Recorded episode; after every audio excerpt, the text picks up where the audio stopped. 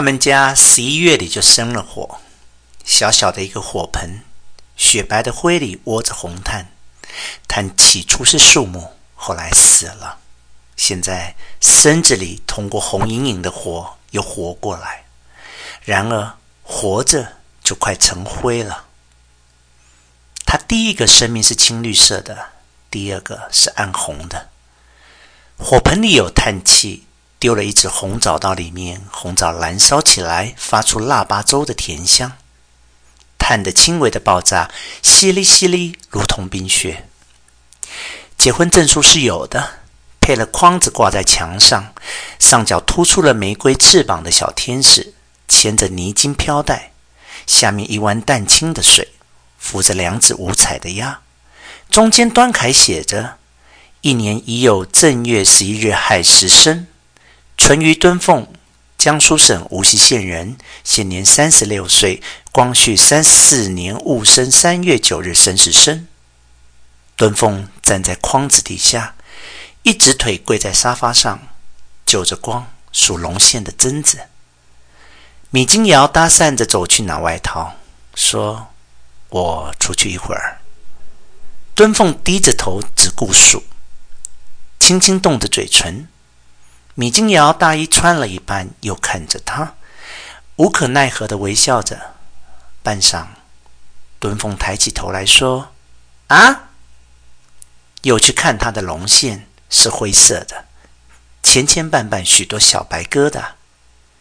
米先生道：“我去一会儿就来。”话真是难说。如果说到那边去，这边那边的，说到小沙渡路去，就等于说小沙渡路有个公馆，这里又有个公馆。从前他提起他那个太太，总是说他。后来敦凤跟他说明了，哪座心这样说的？于是。他难得提起来的时候，只得用个秃头的句子。现在他说：“病得不轻了，我得看看去。”敦凤短短说了一声：“你去呀。”听他那口音，米先生倒又不便走了，手扶着窗台往外看去，自言自语道：“不知下雨不下。”敦凤像是有点不耐烦。把龙线卷卷，向花布袋里一塞，要走出门的样子。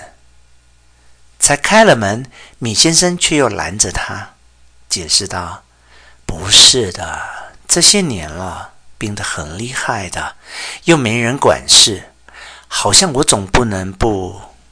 敦凤急了，道：“跟我做说这些个，让人听见了算什么呢？”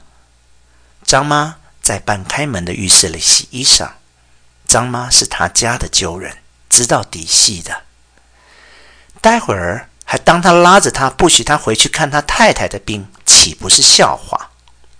敦凤立在门口，叫了声“张妈”，吩咐道：“今晚上都不在家吃饭，两样素菜不用留了，豆腐你把它放在阳台上冻着。”火盆上头盖着点灰儿，来给它捂着啊。他和佣人说话，有一种特殊的沉淀的声调，很苍老，脾气很坏似的，却又有点腻哒哒，像个权威的保姆。他那没有下盖的下盖养得高高的，低粉搓梳的圆胖脸，薄薄的往下坠着。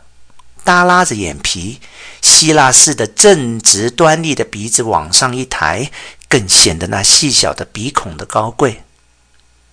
敦凤出身极有根底，上海数一数二有历史的大商家。